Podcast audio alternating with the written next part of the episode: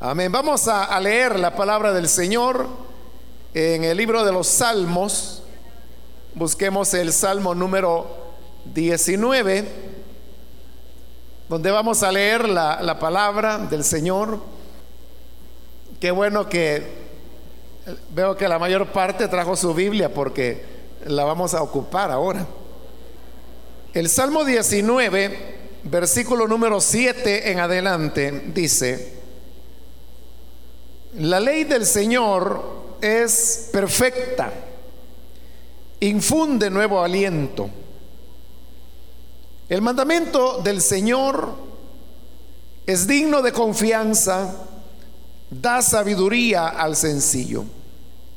Los preceptos del Señor son rectos, traen alegría al corazón.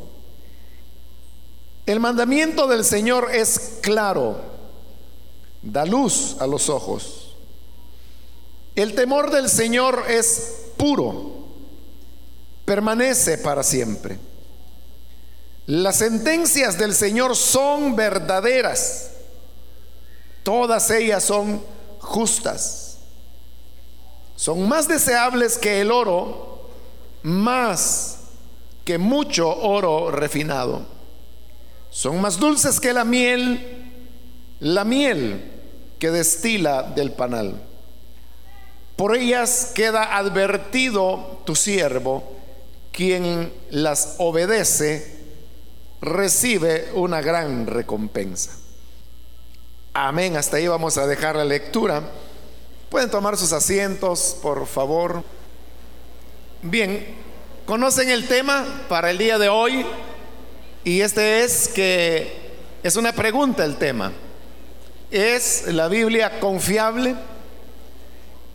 Y cuando se hace esta pregunta, uno podría también responder con otra pregunta en busca de una mayor claridad, o sea, confiable en qué sentido, o confiable para qué. Y sin duda pues que el el tema o el enfoque que se le quiere dar es que, que si la Biblia es confiable, en el sentido de que si ella es la palabra de Dios o no. Algunas personas piensan que la Biblia es simplemente es un libro como cualquier otro libro que los seres humanos hayan podido escribir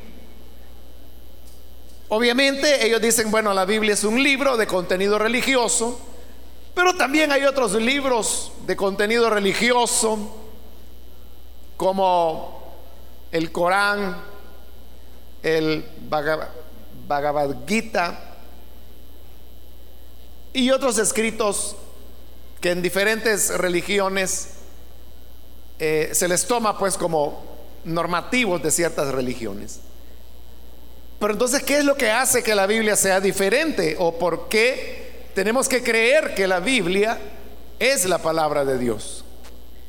Esto se debe a una serie de, evidencias que demuestran que, en verdad la palabra de Dios debe ser la palabra de Dios, porque de otra manera no se podría explicar una larga cantidad de, elementos, los cuales ni siquiera vamos a lograr agotarlos todos, no nos alcanzaría el tiempo, pero que son tantos que ante ello uno solamente podría responder diciendo, bueno, eso se explica únicamente reconociendo que la Biblia es la palabra de Dios y por lo tanto es confiable. No quiero entrar, hermanos, a lo que se llaman las evidencias externas, internas, donde la Biblia declara a sí misma ser palabra de Dios, porque muchos dirán, bueno, pero entonces yo puedo escribir cualquier cosa y decir, en eso que escribo, esto es palabra de Dios, y, pero eso no la va a convertir en palabra de Dios. Más bien yo quisiera enfocarme en evidencias que, que no tienen que ver con la fe, sino que tienen que ver con, hechos reales que están ahí en la Biblia y que, repito, todos esos hechos solamente pueden comprenderse reconociendo que la Biblia es la palabra de Dios.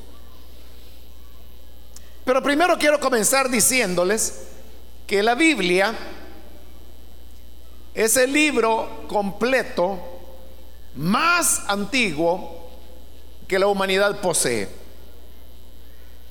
Digo el libro más completo porque hay otros fragmentos o documentos que la humanidad tiene y que son más antiguos que la Biblia misma.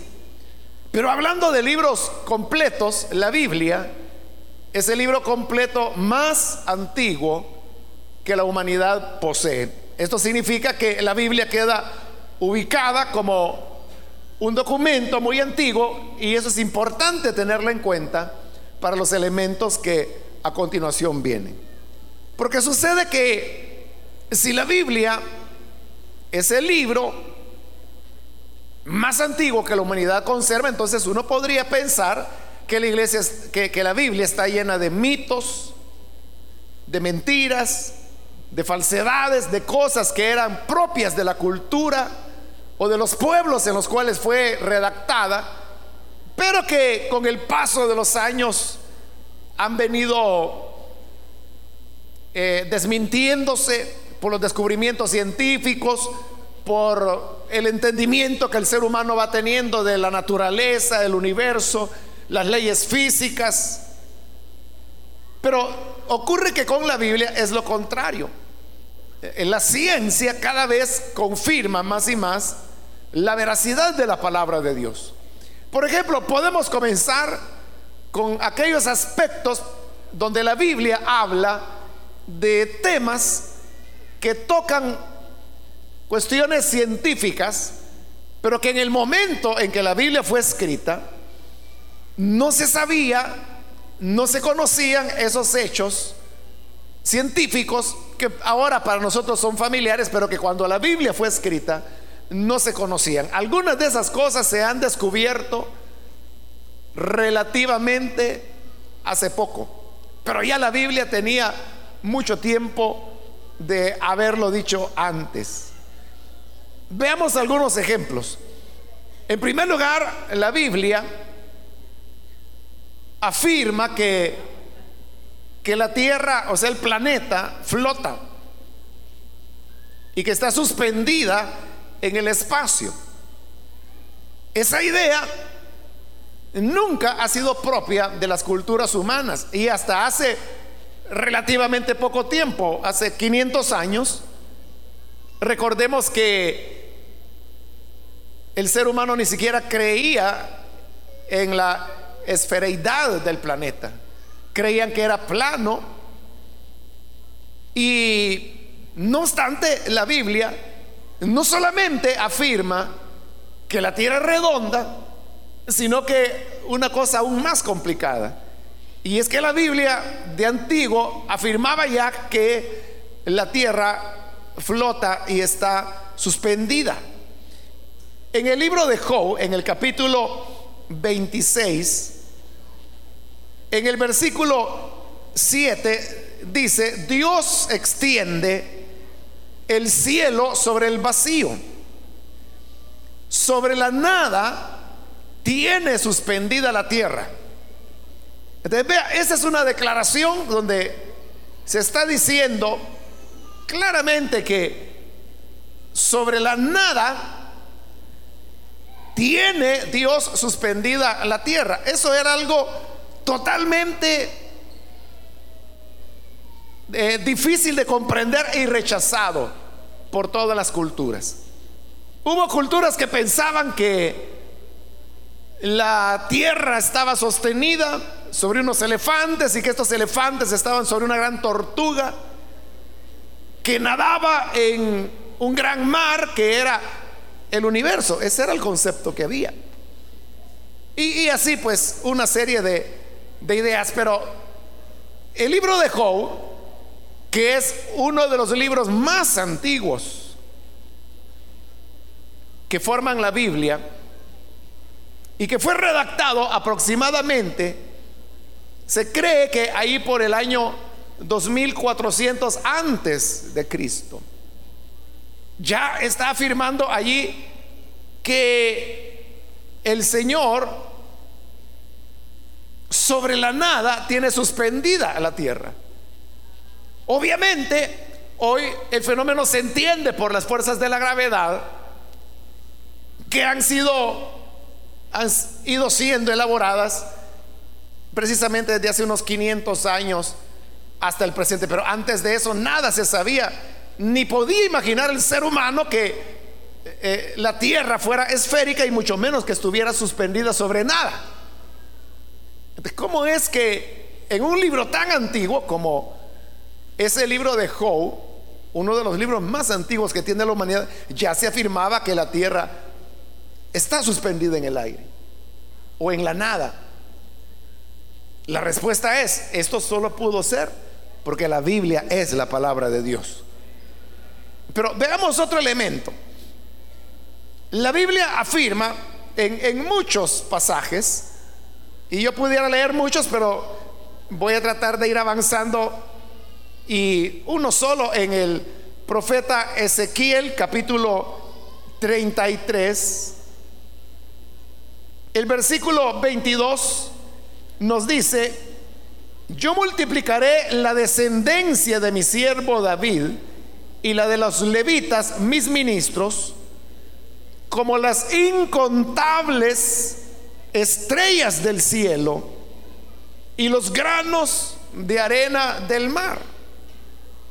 Ahí se está haciendo una afirmación importante y es que dice que las estrellas son incontables.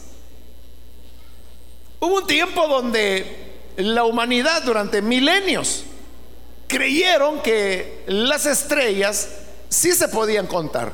Y de hecho se pueden contar. Es decir, aquellas estrellas que son visibles desde nuestro planeta Tierra. Se dice que eh, por una noche y que si hay pues las condiciones adecuadas, y el tiempo suficiente el ser humano se pusiera a contar todas las estrellas que son visibles al ojo humano, realmente no es una gran cantidad, sino que oscila algo así como alrededor de 23 mil estrellas que son visibles. Eso se puede contar.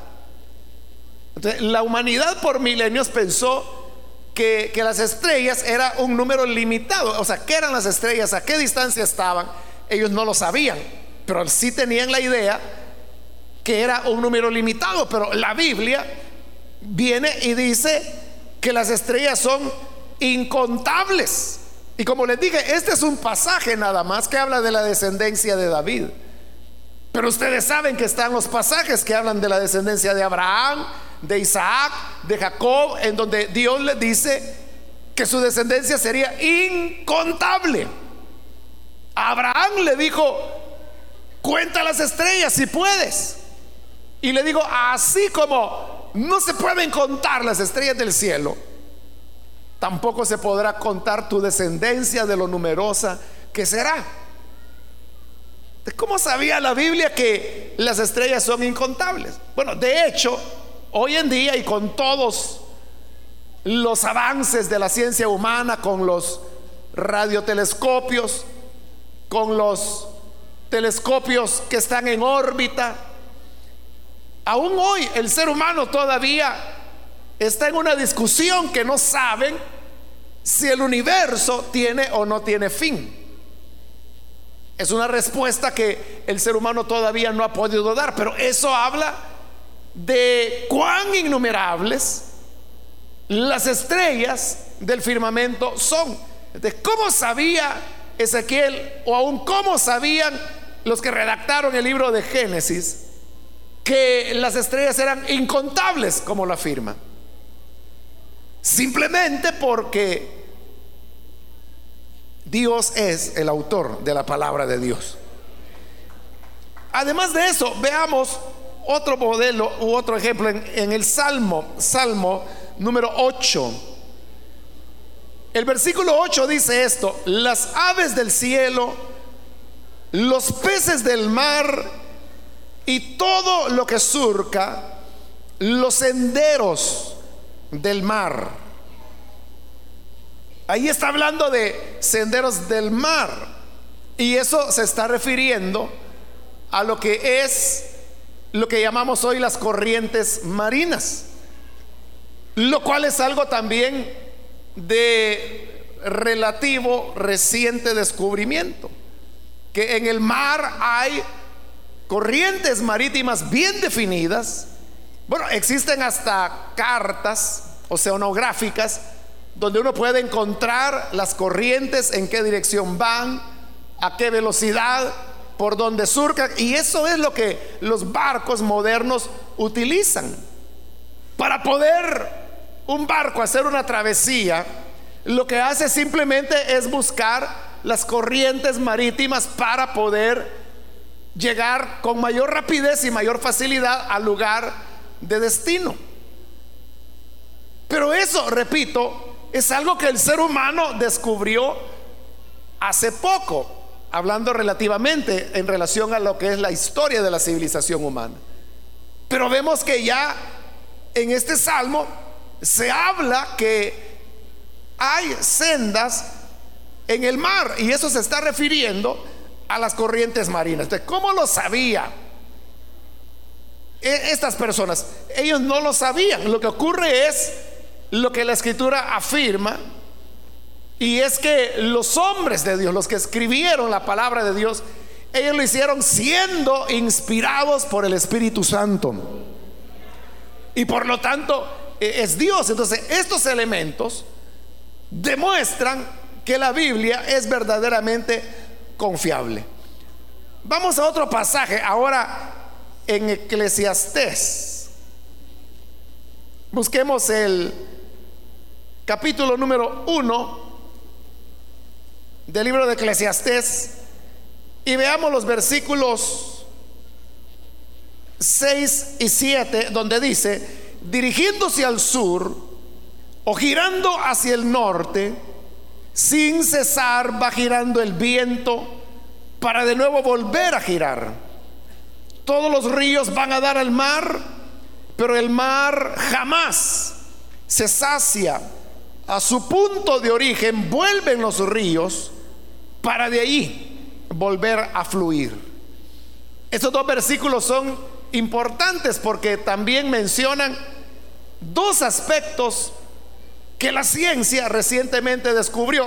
Lo primero es que así como hay corrientes marinas, también hay corrientes en el aire, hay, hay senderos en el aire, porque eh, los vientos planetarios siguen rutas que están ya predeterminadas y que se sabe dónde se encuentran, cuáles son sus fuerzas.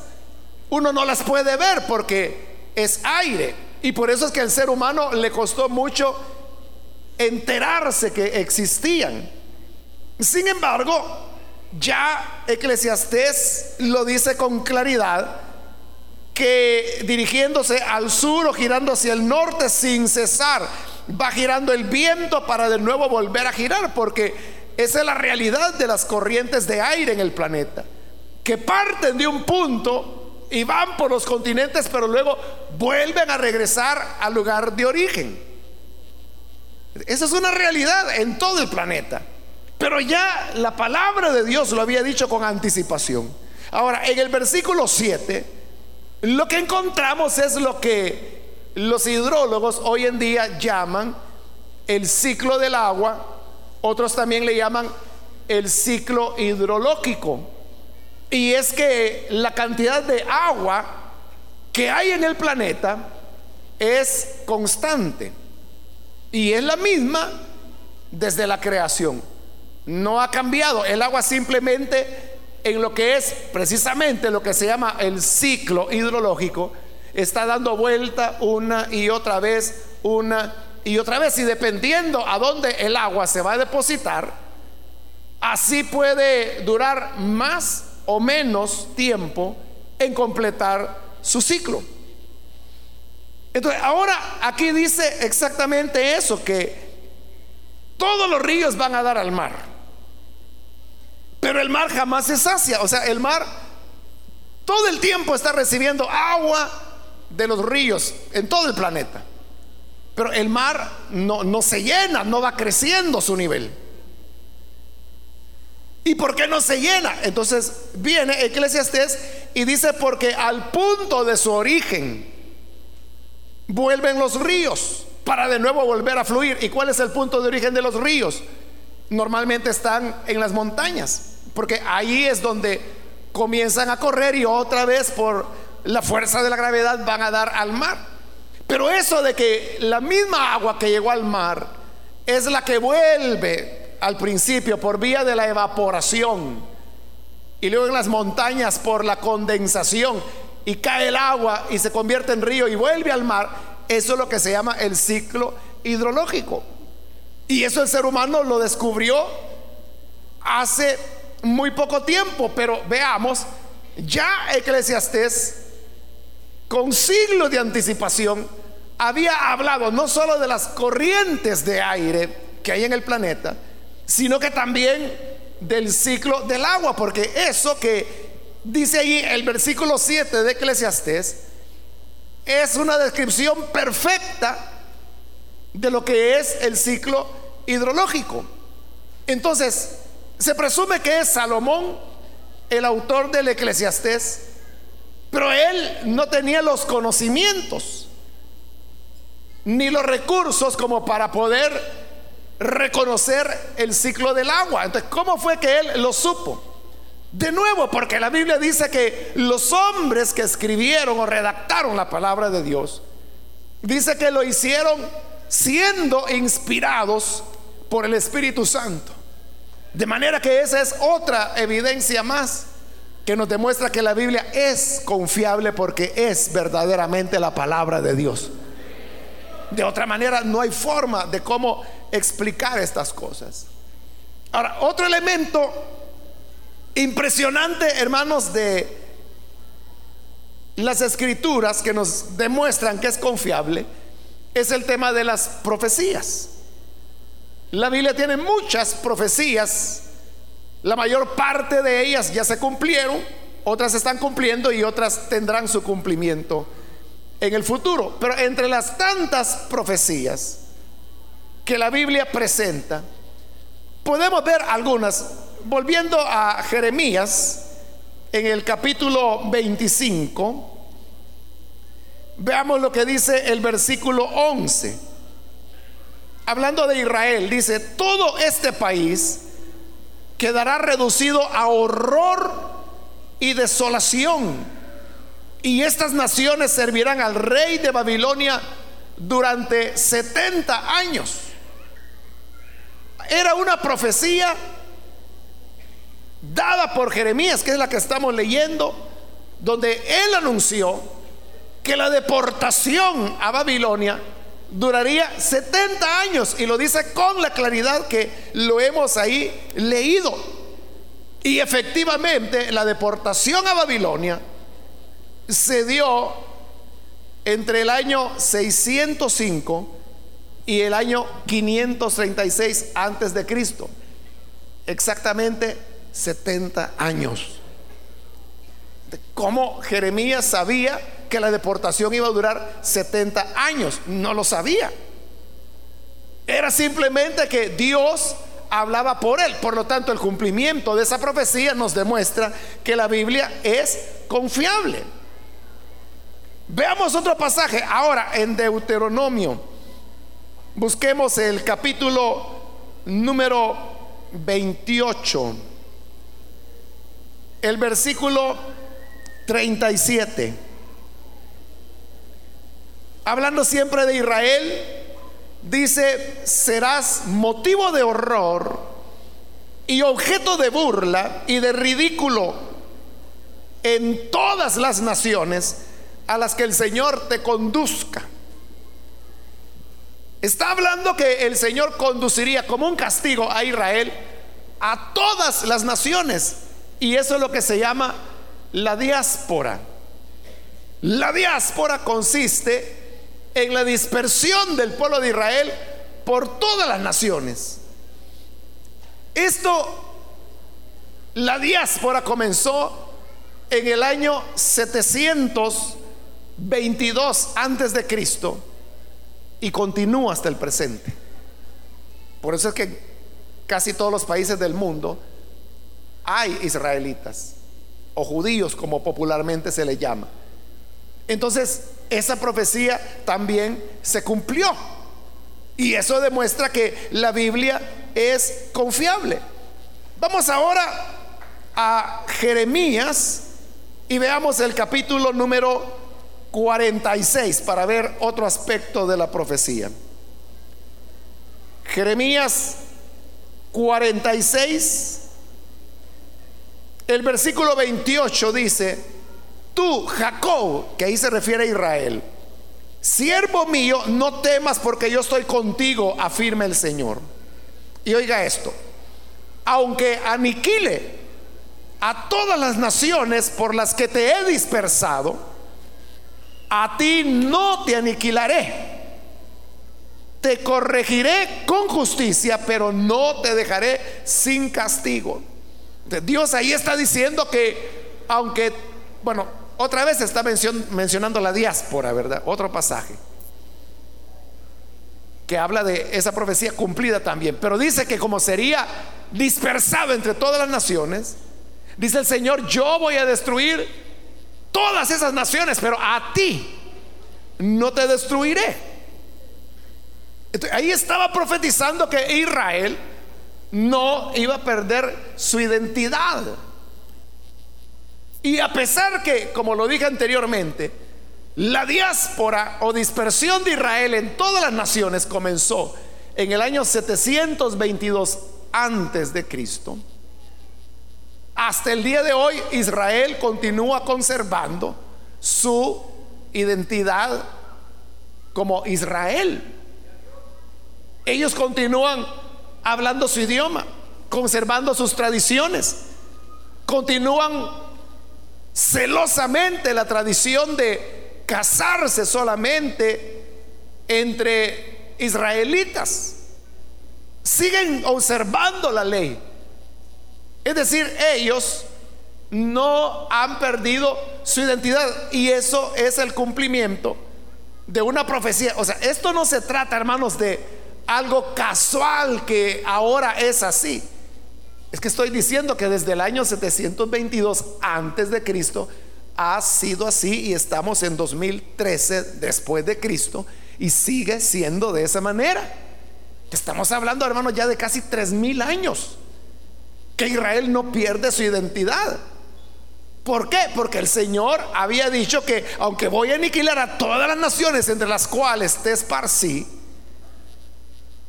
a ti no te aniquilaré, es decir, no lo va a anular, no va a perder su identidad como pueblo de Israel. ¿Y cómo sabía eso Jeremías en un momento cuando precisamente las deportaciones estaban por comenzar? No lo podía saber humanamente.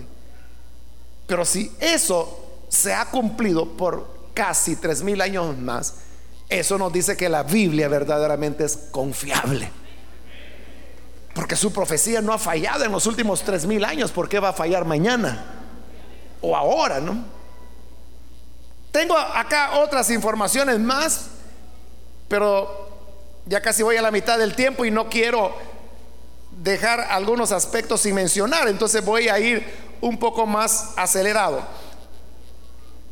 En el libro de Josué, particularmente en el capítulo 6, ahí uno puede encontrar la historia de cómo Dios dijo que Jericó sería destruida, pero que luego también habría de ser reconstruida y las condiciones bajo las cuales Jericó sería reconstruida. Y eso que en el momento en que se le fue dicho a Josué, era una profecía, eso se cumplió en el año 930 antes de Cristo. El profeta Nahum también anunció la destrucción de Nínive. No es la destrucción que aparece en el libro de Jonás, que es muy familiar a nosotros. Estoy hablando del profeta Nahum, que fue posterior a Jonás. Él profetizó la destrucción de la ciudad de Nínive y Nínive efectivamente fue destruida en el año 612 antes de Cristo y por eso es que hoy en día Nínive no existe. El profeta Jeremías también profetizó acerca de la destrucción del imperio babilónico y tal como él lo había dicho, eso ocurrió en el año 539 antes de Cristo. En el profeta Ezequiel, particularmente en el capítulo 26, ahí hay una profecía que habla de la destrucción de Tiro. Y Tiro efectivamente fue destruida en el año 332 antes de Cristo. Tiro fue destruida por el ataque de Alejandro el Grande, o sea, el imperio griego.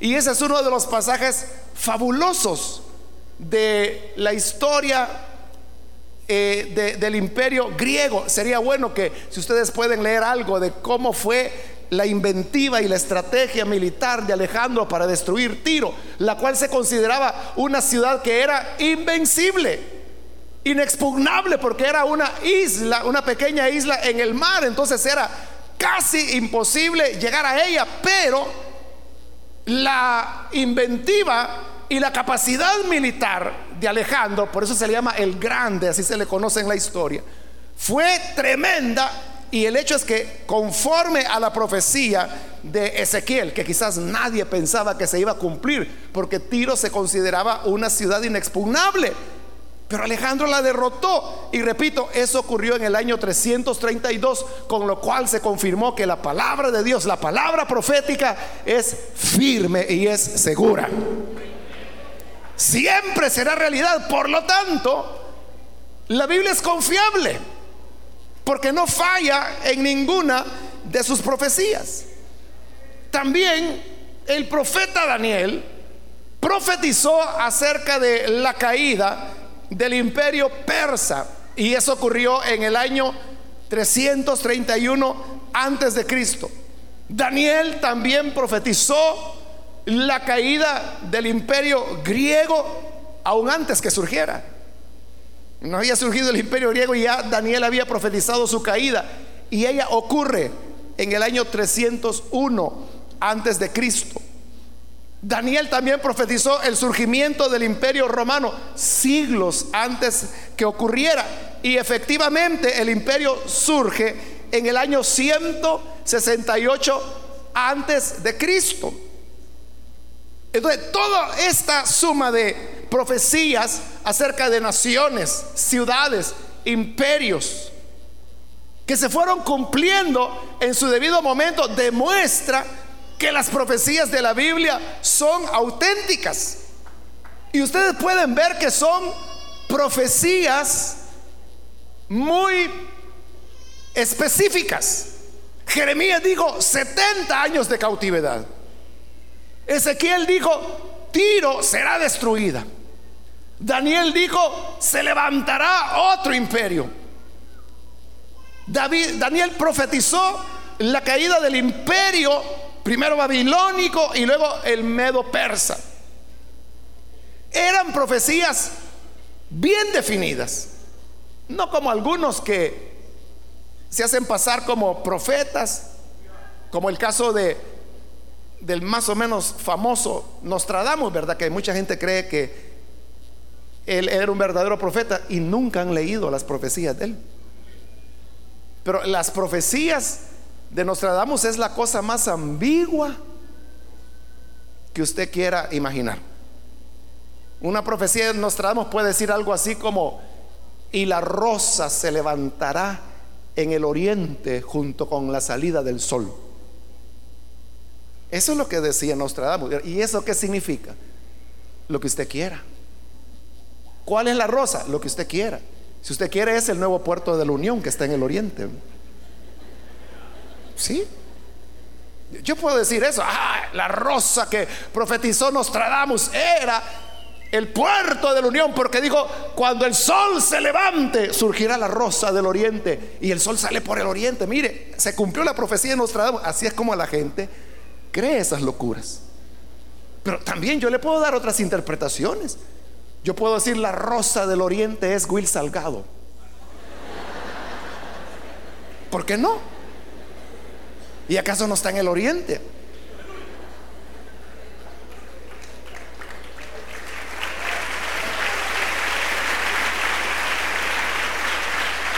Y, como dice que, que la rosa del oriente se levantará cuando salga el sol. Este, el nuevo sol que salió es cuando terminó la guerra, vinieron los acuerdos de paz. Es un nuevo día para el Salvador. Por lo tanto, es muy salgado el cumplimiento de esa profecía. Pero igual, yo eso lo podría aplicar a una radio en el oriente. Lo puedo aplicar a los chinos que para nosotros geográficamente están en el oriente lo puedo aplicar, hermano, a la locura que se me ocurra, tanto hasta donde mi imaginación llegue. Pero usted puede ver, las profecías de la Biblia no eran ambiguas, eran exactas. Cuando hablaban de una ciudad decían Tiro, Nínive. Vamos a ver más adelante otros ejemplos que no los quiero adelantar. Jericó. Y decía cómo serían destruidas ¿Quién les destruiría? Un pasaje extraordinario de la Biblia. Un poco difícil de entender, pero extraordinario. Es el capítulo 11 de Daniel. Esa profecía es increíble, simplemente increíble, porque está describiendo las guerras entre los Seleucidas y los Ptolomeos que se dieron después de la muerte de Alejandro. El problema es este, que como no conocemos mucho de historia, quizás ni sabemos quiénes son los Seleucidas, o quiénes fueron los Ptolomeos, o por qué peleaban, y mucho menos vamos a saber los detalles de la guerra. Pero cuando se conocen, esa profecía de Daniel simplemente es increíble. O sea, la única forma en que uno puede explicar eso es Dios está de por medio ahí. Dios está de por medio, por lo tanto, la Biblia es confiable.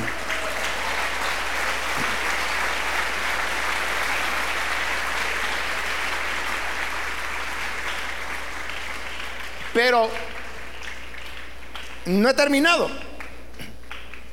El Señor Jesús habló de la destrucción de Jerusalén y sabemos que ocurrió en el año 70 eso ya de nuestra era, ya después de Cristo. Es decir, que aproximadamente un poquito menos de 40 años antes, Jesús profetizó la destrucción de Jerusalén y no solo la anunció, sino que la describe en Lucas. ustedes pueden leer, él describe cómo iba a ser la destrucción de Jerusalén y efectivamente así fue. Pero también Jeremías profetizó acerca de la destrucción de Edom. Edom ya no existe más como nación. Fue destruida porque Jeremías profetizó que sería destruido. Y Edom fue destruido en el año 636 después de Cristo. Después de Cristo, es decir, hace unos 1400 años. Edom no existe más. Porque se cumplió la profecía. Y aquí hay otra profecía, pero esta sí quiero que, que la veamos en Ezequiel, capítulo 29, versículos 14 y 15. Está hablando acerca de Egipto el Señor. Y dice así, cambiaré la suerte de Egipto y los haré volver a Patros, tierra de sus antepasados. Y oiga esto, allí formarán un reino humilde. Será el reino de menor importancia y nunca, nunca podrá levantarse por encima de las demás naciones. Yo mismo los haré tan pequeños que no podrán dominar a las otras naciones. Este pasaje uno lo pasa leyendo por ahí ni atención le pone. Pero lo que ocurre es que Egipto en su tiempo y por más de mil años fue la potencia mundial por arriba de todas las demás naciones del planeta por más de mil años increíble y que Dios viniera diciendo lo que dice ahí los haré tan pequeños que no podrán dominar las otras naciones. Eso nadie lo creyó. ¿Cómo va a ser que la potencia del mundo, del planeta, no va a poder dominar a otras naciones? Pero como la, la Biblia es confiable, ocurrió en el año 332 antes de Cristo. Egipto sufrió un ataque que lo dejó espaldas planas. 332 antes de Cristo. Hoy estamos en 2013 después de Cristo. ¿Y cuál es la nación que Egipto controla? Ninguna. Ninguna. ¿Es Egipto una potencia mundial? No. Tienen petróleo, pero aún así no ejercen influencia. Es exactamente lo que Dios dijo. Un pueblo humilde que ya no podrá dominar a otras naciones. Y así es. Ya por 2300 años. O sea, si fuera un mes, uno diría, ah, pero ya vamos a ver qué pasa el otro año. Estamos hablando de 2300 años de cumplimiento de la profecía. ¿Y eso cómo se explica? Solamente porque la palabra de Dios es confiable. ¿Y qué de las profecías acerca de Jesús? Como digo, eh, el tiempo se me hace corto, pero la Biblia profetizó el lugar donde Jesús nacería. Profetizó que nacería de una jovencita, porque eso es lo que dice Isaías. No dice una virgen, sino que dice una jovencita, pero tan joven que se intuye que es virgen. Y así fue. Se profetizó que él viviría en Galilea. Y así fue. Se profetizó por Zacarías que él entraría a Jerusalén cabalgando sobre un asno recién nacido. Y así fue. Se profetizó en los salmos que él sería entregado o traicionado por uno de sus amigos. Y así fue. Zacarías profetizó que sería vendido por 30 piezas de plata. Y así fue. También se profetizó que sus manos y sus pies serían horadados. Y eso se dijo en una época cuando todavía no existía la pena de muerte de la crucifixión. Pero así fue. También estaba profetizado por Isaías que él sería sepultado en la tumba de un rico. Y así fue. También estaba escrito en los salmos que él no quedaría muerto para siempre, sino que resucitaría y resucitó también.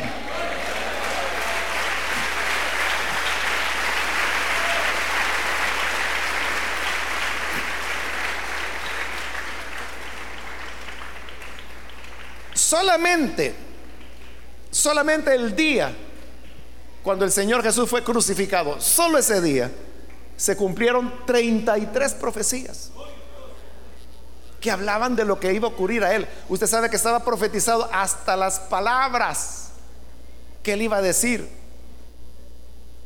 Salmo 22, Dios mío, Dios mío, ¿por qué me has abandonado? O sea, hasta las palabras. Y todo se cumplió tal como estaba escrito. Entonces, ¿y eso cómo se puede saber? O sea, ¿cómo es posible eso? Eso no puede ser casualidad. Es que vea, que yo diga 100 cosas y que de esas atino dos, uno diría, ah, entonces es la ley de las probabilidades, un 2% de acierto. Pero la cosa es que la Biblia no dice 100 cosas. La Biblia dice como 6 mil cosas y de las 6 mil, las 6 mil se han cumplido.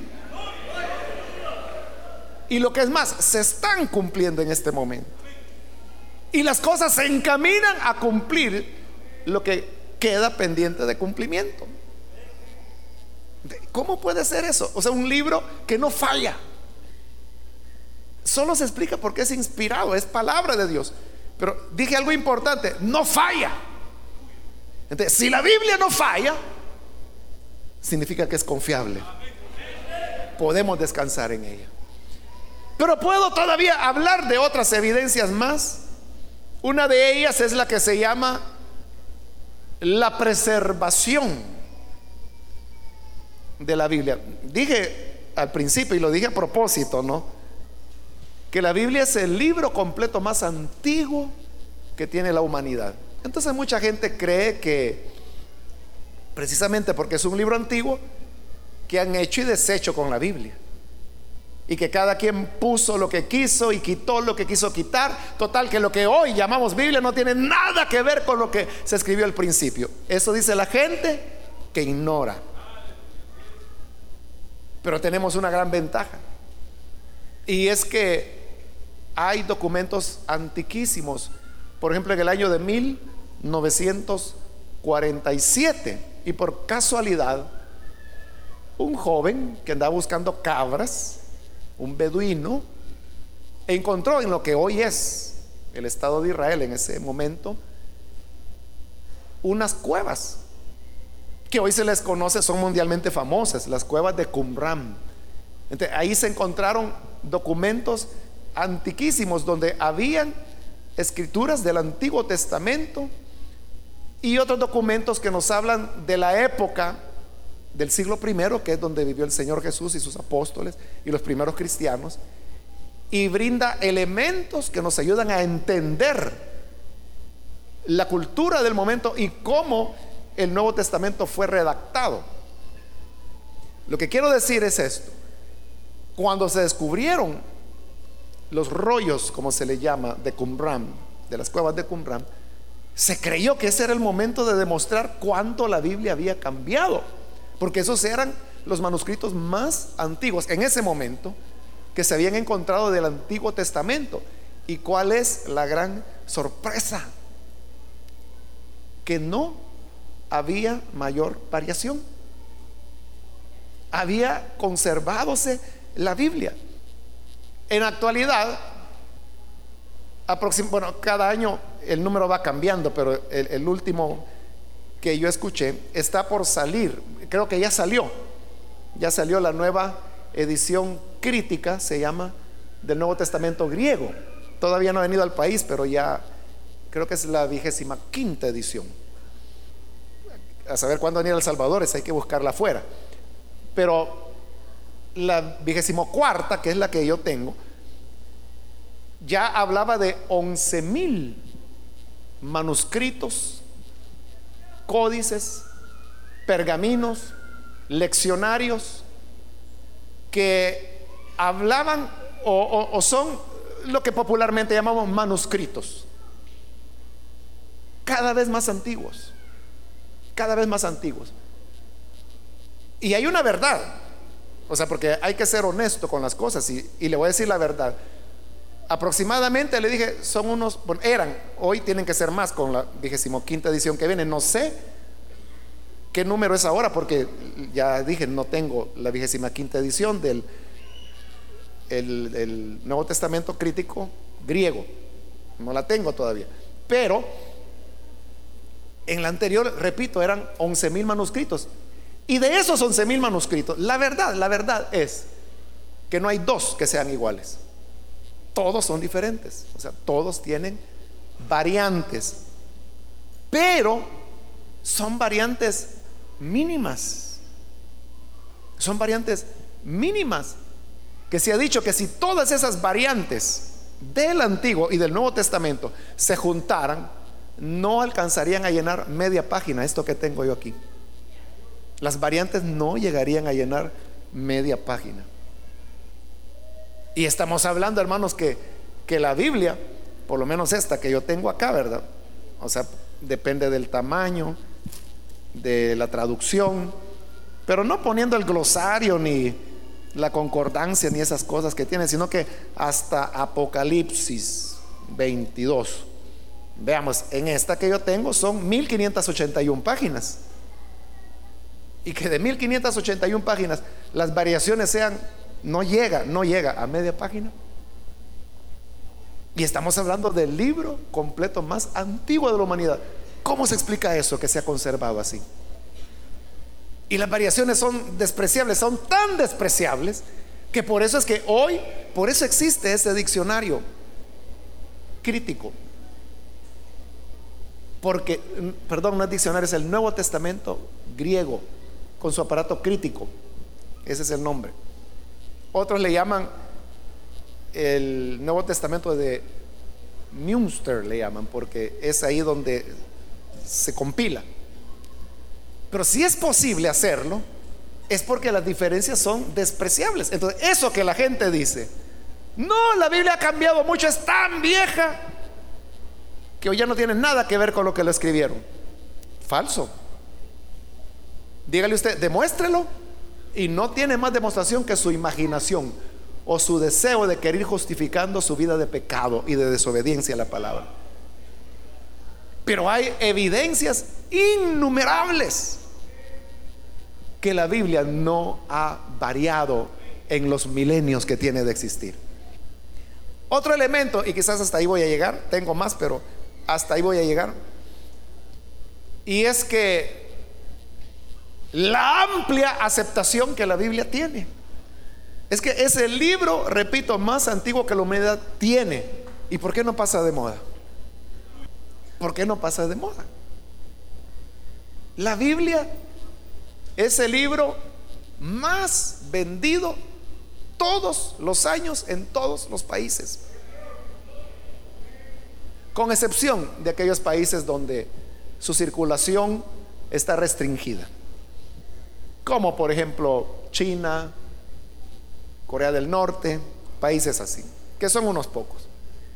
Pero en el resto, la Biblia es el libro más traducido, más distribuido, más citado. Es el libro del cual se han escrito más libros que de ningún otro libro. Basta con que usted vaya a cualquier librería evangélica. Y las que tenemos en nuestro país, todas son pequeñitas. Pero hay una cantidad impresionante que a lo largo de siglos de libros que se han venido escribiendo sobre la Biblia, es el libro más comentado, más enseñado, más conocido, más amado. ¿Qué explica eso?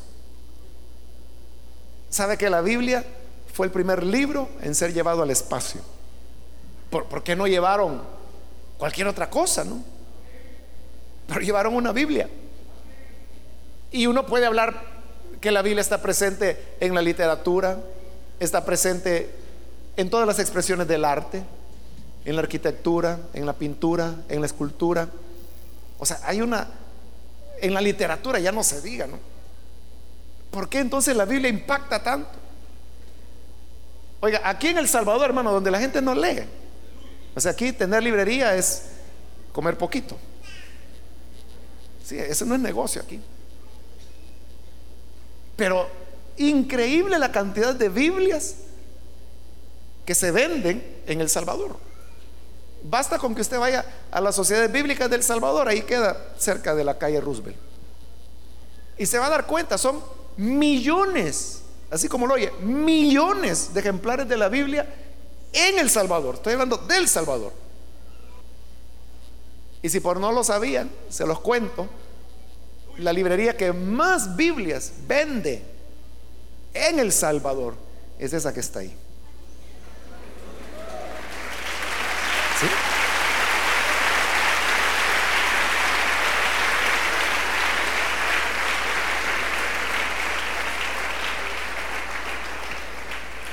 Es un récord. Es, un récord. Son millones y millones de Biblias. Y le dije, es el libro más traducido que ningún otro, el más traducido de toda la historia de la humanidad. Y se siguen produciendo millones y millones y millones y millones. ¿Por qué? Si la gente dice, si solo es un libro humano, si solo es humano, ¿por qué no se vende igual que Don Quijote de la Mancha? que es un libro humano, ¿no? O Cien años de soledad. ¿O por qué no se vende igual que otros libros religiosos? Igual que el Corán, igual que el Bhagavad Gita que le mencioné. ¿Por qué no se vende igual que otros libros religiosos? Si es que algo especial tiene esto. Y esa amplia distribución de la Biblia demuestra que es la palabra de Dios.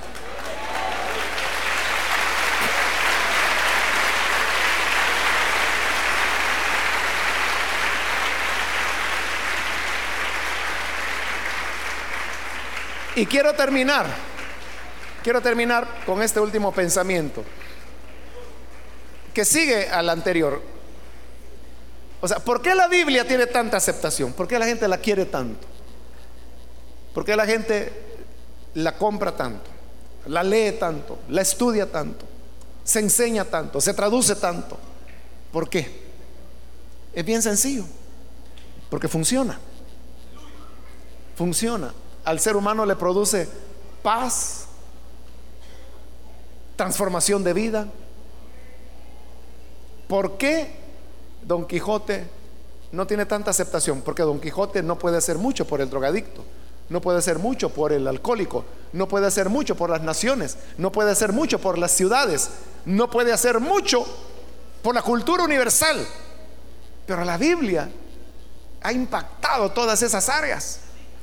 Y todo es porque si la Biblia dice que conoceremos la verdad y la verdad nos hará libres, eso es cierto, funciona. Uno conoce la verdad y adquiere la libertad que el Señor da. Si la Biblia dice, pondrán las manos sobre los enfermos y sanarán. Y ponemos las manos sobre los enfermos y los enfermos sanan. Eso hace que la Biblia sea vigente y por eso la gente la quiere, porque encuentra en ella respuestas, encuentra paz, encuentra salidas, encuentra orientación para la vida, encuentra el sentido de la existencia, encuentra el sentido de la historia. Por eso es que la Biblia es tan aceptada, porque tiene un mensaje transformador. Y por eso quiero terminar con esto. Y es que ningún libro de matemáticas, de ciencia, de literatura, por excelente que sea, ningún libro que hable acerca de ciencia, de física, de química, de biología, podrá hacer por tu vida lo que la Biblia puede hacer por ti. Sin duda.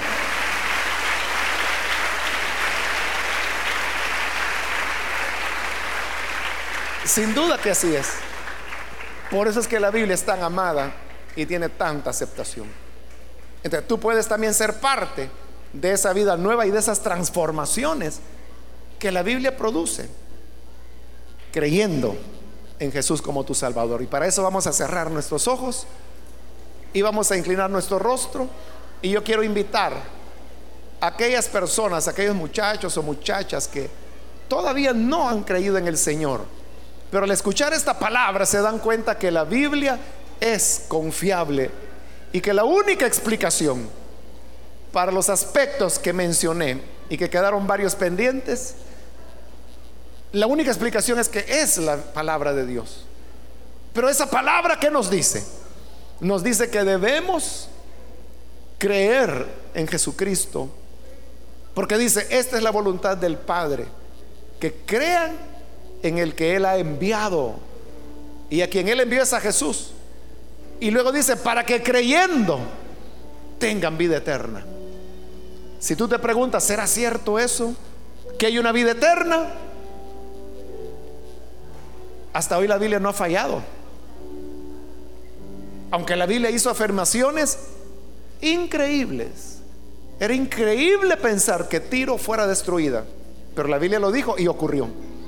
Era increíble que Egipto llegaría a ser una nación humilde, que no tendría control sobre las demás naciones. Pero ocurrió.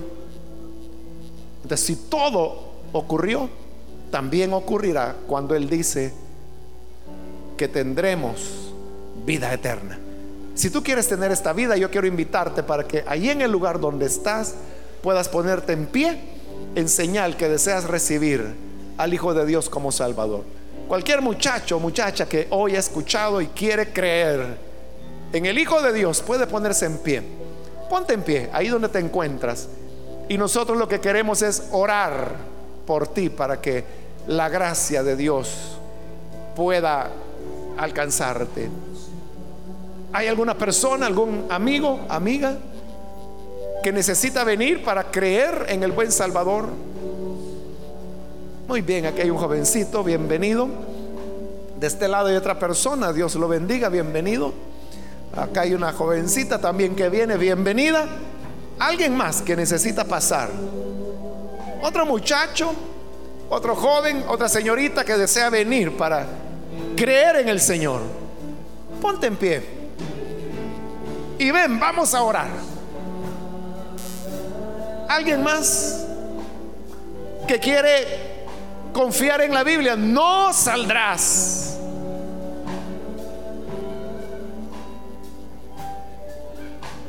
Decepcionado porque la Biblia es confiable. ¿Quieres venir?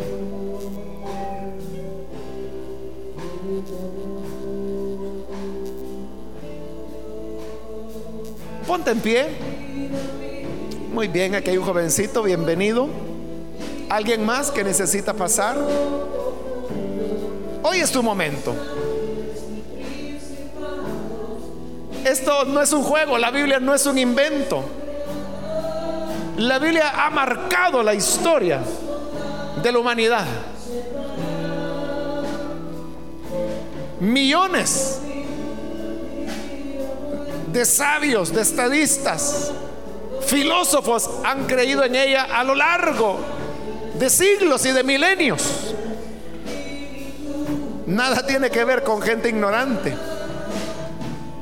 Nada tiene que ver con gente ignorante. Sé sabio y cree tú también. Ponte en pie y recibe la salvación que Cristo te da. Quiero ganar tiempo e invitar también si hay muchachos o muchachas que necesitan reconciliarse. Pueden venir ahora, pónganse en pie los que se van a reconciliar que se han alejado del Señor, pero hoy necesitan reiniciar su vida. Ya se dieron cuenta que esto no es un juego, no es un invento, no es una tradición de papá o mamá, sino que es la verdad de Dios. Muy bien, aquí hay un joven, Dios te bendiga, bienvenido. De este lado hay otra persona, bienvenida también. Alguien más que necesita pasar. Hoy es el momento. Otra persona. Muy bien, ahí atrás hay alguien más que viene. Dios le bendiga, bienvenido. De este lado hay otro muchacho, bienvenido. Alguien más que necesita pasar. Hoy es su momento. ¿Hay alguna otra persona? Otro amigo o amiga que necesita venir o algún hermano, hermana que necesita reconciliarse. Ponte en pie. Y ven, vamos a orar. ¿Hay otra persona? ¿Alguien más?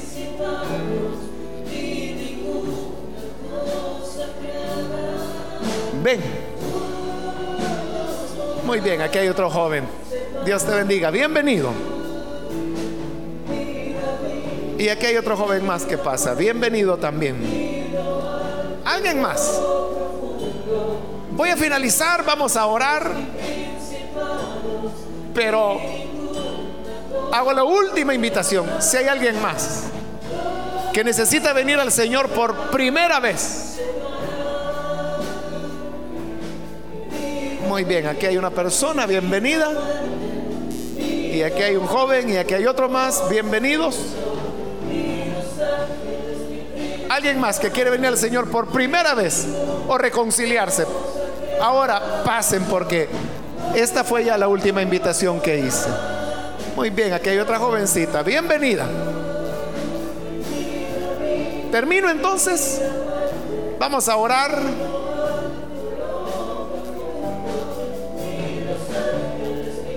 Y para usted que ve por televisión, también le invito para que confíe en la Biblia. Es confiable. Únase con nosotros en esta oración. Padre, te damos las gracias por las personas que están aquí al frente, por aquellos que a través de la televisión o a través de la radio y cualquier medio que tú permites por el cual las personas escuchan, te ruego, Padre, que ahora tu palabra se haga realidad en ellos, cambiándoles, transformándoles, dándoles vida nueva, de tal manera que tu presencia, Señor, y lo que tu palabra promete no falle y no fallará. Gracias por este regalo que es la Biblia. Gracias porque la Biblia misma es un milagro y la recibimos así, Señor. Como un milagro. Permítenos reconocerla, amarla y obedecerla para que tus propósitos se cumplan en nuestra vida. Por Jesús nuestro Señor lo pedimos. Amén.